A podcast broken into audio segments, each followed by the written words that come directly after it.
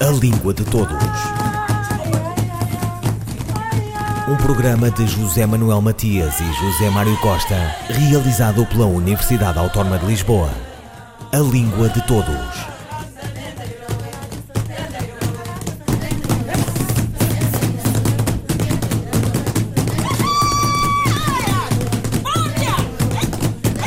Ilhas onde há nome santo no Socopé para Nicolás Guilén, do Coração em África de Francisco José Tenreiro, de Alda Espírito Santo, Conceição Lima, Manuela Margarido, tantos outros, e onde se dá o caso de nela ter nascido Almada Negreiros. São Tomé e Príncipe tem o forro e a língua portuguesa como idioma oficial. Língua de Todos conversa com a linguista Abigail Tini Cosme. Em São Tomé e Príncipe fala-se um conjunto de línguas, portanto é um país uh, multilíngue, onde se fala um conjunto de línguas uh, a par da, da língua portuguesa.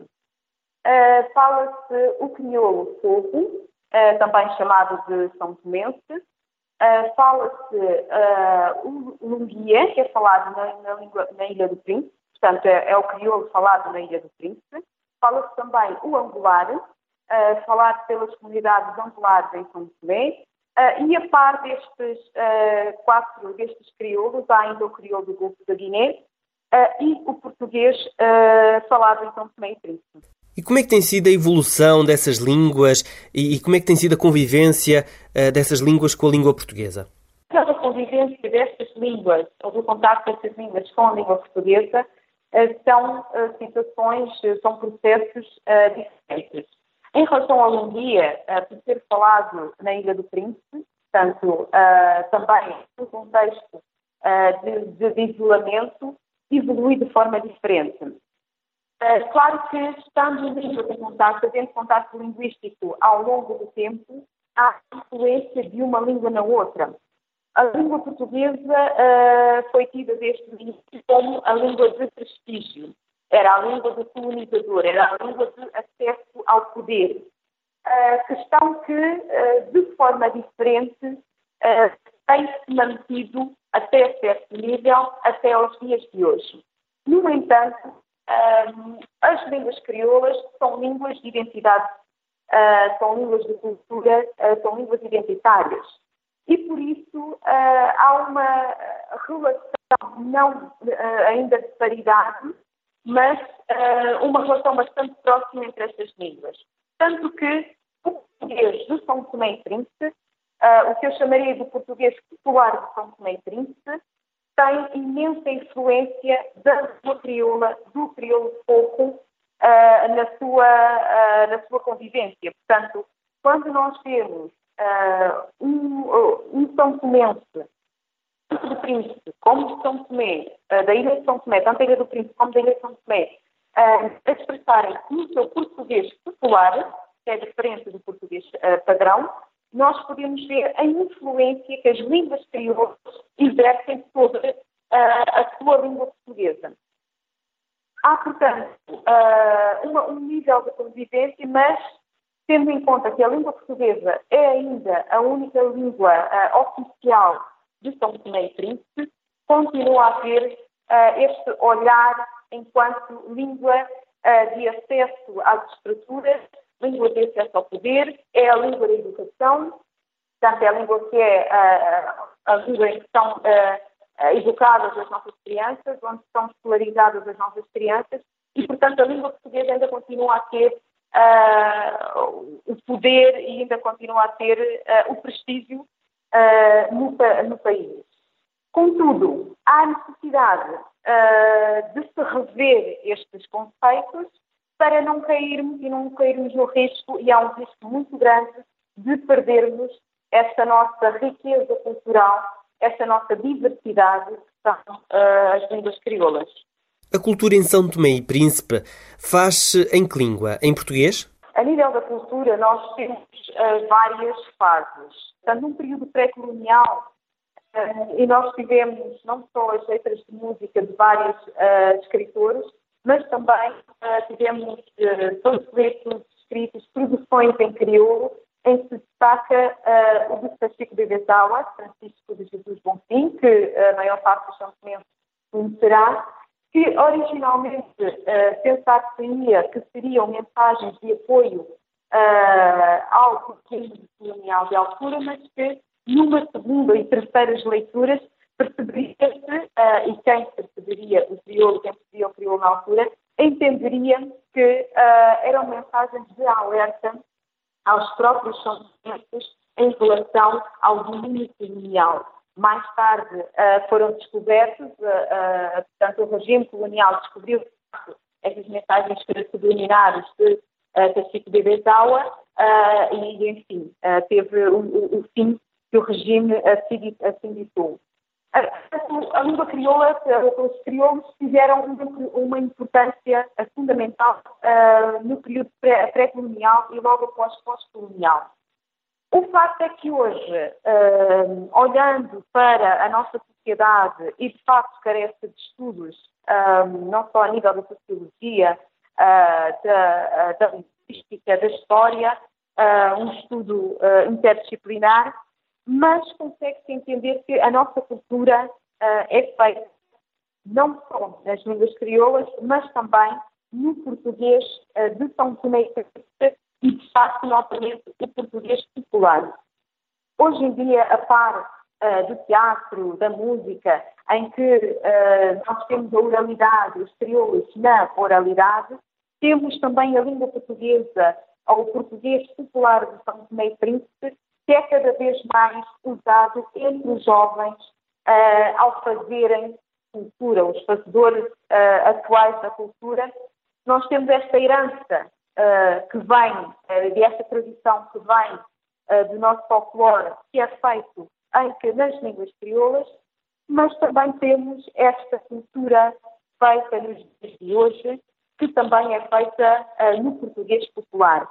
E posso dar uh, exemplos, inúmeros exemplos de uh, expressões que são usadas uh, no português popular que generalizam rapidamente, que se espalham pelo país inteiro e fora e que, de facto, todos os santomenses rapidamente identificam.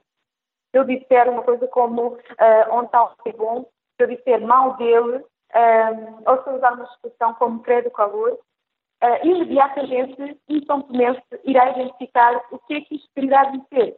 Portanto, não uma leitura, uh, não uma leitura palavra por palavra, mas irá identificar o, o que isto quererá dizer. O que me leva a crer que neste momento a cultura é feita uh, não só dos crioulos, mas também este português popular que precisa e que carece de estudos, uh, que é cada vez mais dominante em São Tomé e Príncipe um, e que, de facto, carece, de, carece de, de, estudos, estudos sérios para que possamos entender esta tendência uh, que não é, uh, não é de hoje, não é uma tendência recente, mas que cada vez mais tem consolidado como um, o português de uma grande franja da população são Tomense. Abigail Tini Cosme, linguista são tomense, sobre a língua portuguesa em São Tomé e Príncipe. Na ilha do Chiloli, Carlos Magno fala em português e de maior projeção precisa ela no espaço linguístico e cultural da CPLP. Abigail Tini Cosme. A, a língua portuguesa em São Tomé e Príncipe, como uh, já, já referi, 98,4% da população, uh, num estudo de, no censo de 2012, afirma que uh, é falante da língua portuguesa. Portanto, nós podemos ver que é a língua, uh, neste momento e ao longo do tempo, tem sido a língua dominante. É a língua de acesso aos meios de poder de, de, momento, é a língua em que as crianças são alfabetizadas, são escolarizadas, mas é o português de São Tomé e Príncipe. Portanto, este português irá ter e já tem o seu próprio percurso, continuará a ter. Uh, na minha lógica, o que irá acontecer futuramente e que já está a acontecer é uh, entender uh, de que forma é que este português popular e este português padrão se irão influenciar e até que ponto irão estabilizar. As línguas são dinâmicas, são vivas, uh, continuarão a, a evoluir e continuarão a influenciar mutuamente. Uh, não há estudos suficientes ainda que permitam uh, afirmações categóricas, mas de facto, a nível fonético, um, e é uma pena que ainda haja muito poucos estudos uh, a nível da fonética e da fonologia português São Tomé Príncipe, mas caminhamos para vogais, por exemplo, uh, abertas. Uh, hoje é muito difícil, principalmente nas camadas mais jovens e como nos, nos, estudantes universitários, nós vemos que as vogais são mais vogais abertas. As vogais como o e o A são cada vez mais raras no uso, de, uh, no uso dos, uh, dos jovens. Uh, portanto, estamos a caminhar para quase um desaparecimento do, do som U. e como este, há, outros, há outras diferenças fonéticas a nível fonético, a nível fonológico, a nível até da própria sintase do português popular que está a influenciar este português padrão. Portanto, há, um, há uma evolução do português de São Tomé e Príncipe, há uma consolidação uh, deste, deste português um, e futuramente, daqui a uns anos, com certeza, nós teremos um português padrão com maior influência deste português popular que é hoje falado pela maioria destes falantes de língua portuguesa em São Tomé e Príncipe. Abigail Tini Cosme, linguista são tomense, sobre a língua portuguesa em São Tomé e Príncipe. Hum, eu quero estar próximo do teu olhar e viajar nesse mundo que só nos teus olhos eu posso ver. Eu quero gritar, e ainda que me falte a voz. Ou te dizer bem baixinho no ouvido, agora é a nossa vez. Vou marcar no meu corpo a frase mais bela que existe de amor. E prometer nos meus beijos que só nos teus beijos eu quero viver. E quando acordares, eu quero lá estar.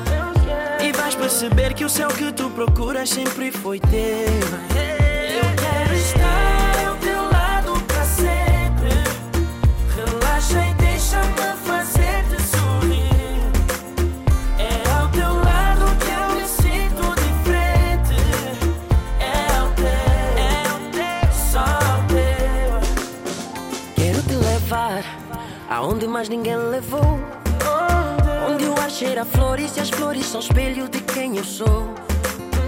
Eu quero gritar, ainda que me falte a voz. Aceita, agora é a nossa vez. E quando acordares, eu quero lá estar. E vais perceber que o céu que tu procuras sempre foi teu. Eu quero estar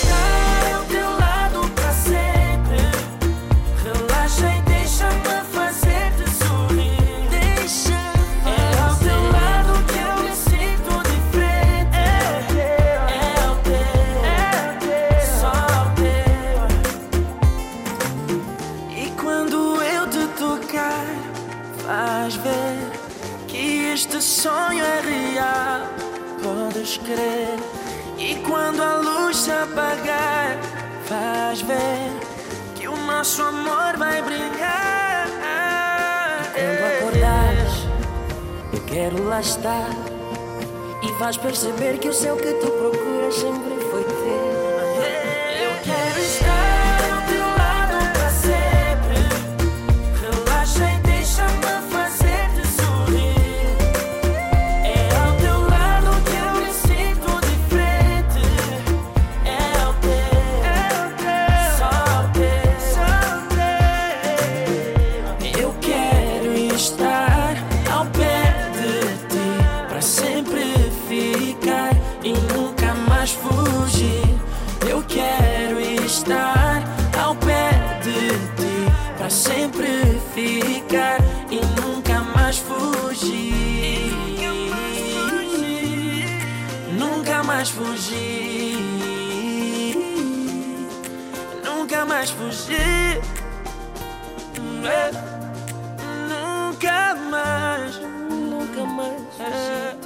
A nossa vez, Calema. Ciberdúvidas responde. algum erro na frase segundo uma fonte da PJ, a estudante terá sido abusada a caminho de casa? A resposta de Sandra Duarte Tavares.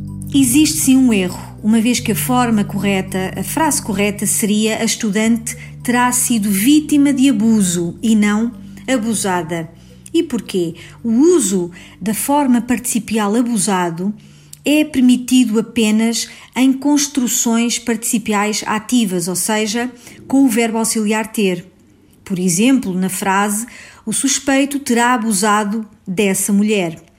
Em construções passivas, ou seja, com o verbo auxiliar ser, não é permitido o uso da forma participial abusado. E porquê? Porque o verbo abusar não permite a voz passiva. Só permitem construções passivas os verbos que tenham complemento direto, isto é, verbos que não tenham nenhuma preposição, como o verbo fazer, como o verbo comer, como o verbo ver. E uma vez que o verbo abusar não tem complemento direto e tem sim uma preposição, não permite esse tipo de estrutura.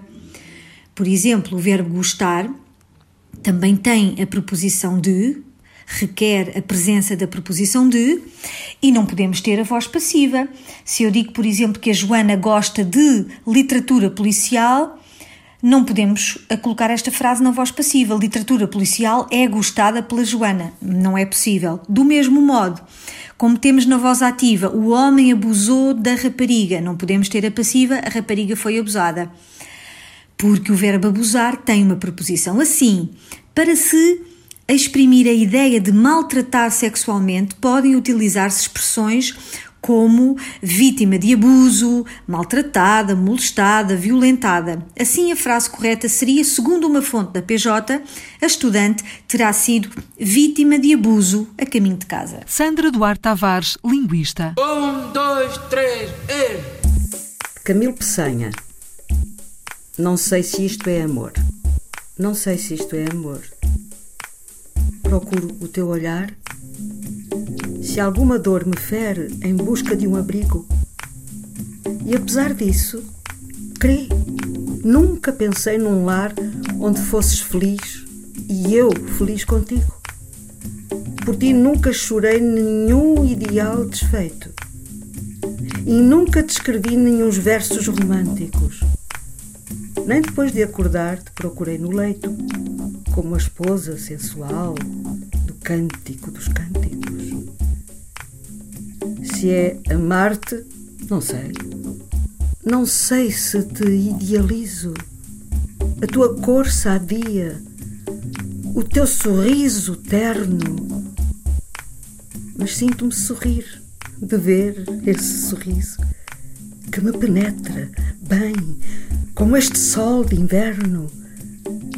Passo contigo a tarde e sempre sem receio da luz crepuscular que enerva, que provoca. Eu não demoro a olhar na curva do teu seio. Nem me lembrei jamais de te beijar a boca. Eu não sei se é amor. Será talvez começo? Eu não sei que mudança a minha alma pressente. Amor, não sei se o é, mas sei que te estremeço, que adoecia, talvez, de te saber doente. Camilo Peçanha, na voz da atriz Irene Cruz. Um dos maiores nomes da poesia portuguesa de qualquer época, Camilo Peçanha jaz no cemitério do Arcanjo Miguel, em Macau, cidade onde morreu em 1926. Simbolista, a sua obra, que Pessoa admirava e a quem pediu colaboração, tem sido estudada por numerosos especialistas, de Paulo Franchetti a Daniel Pires e Gustavo Rubin. Em Os Afluentes do Silêncio, Eugênio de Andrade refere-se ao poeta de Clepsidra como um dos detentores mágicos dos mistérios da língua, da sua musicalidade e da sua profundidade. Em Macau, Pessanha tem nome de rua, mas a memória esbate-se no tempo e o juiz, professor de liceu, fumador de ópio, amigo de Venceslau de Moraes, é conhecido de poucos. Paulo José Miranda escreveu O Mal, ficção com que recebeu o prémio José Saramago, obra que se debruça sobre o singular destino deste homem e a grandeza da sua obra poética. ouviram Língua de Todos. As despedidas de Filomena Crespo, José Manuel Matias, José Mário Costa, Luís Carlos Patraquim, Miguel Roque Dias e Miguel Vanderkellen. A Língua de Todos. Um programa de José Manuel Matias e José Mário Costa, realizado pela Universidade Autónoma de Lisboa. A Língua de Todos.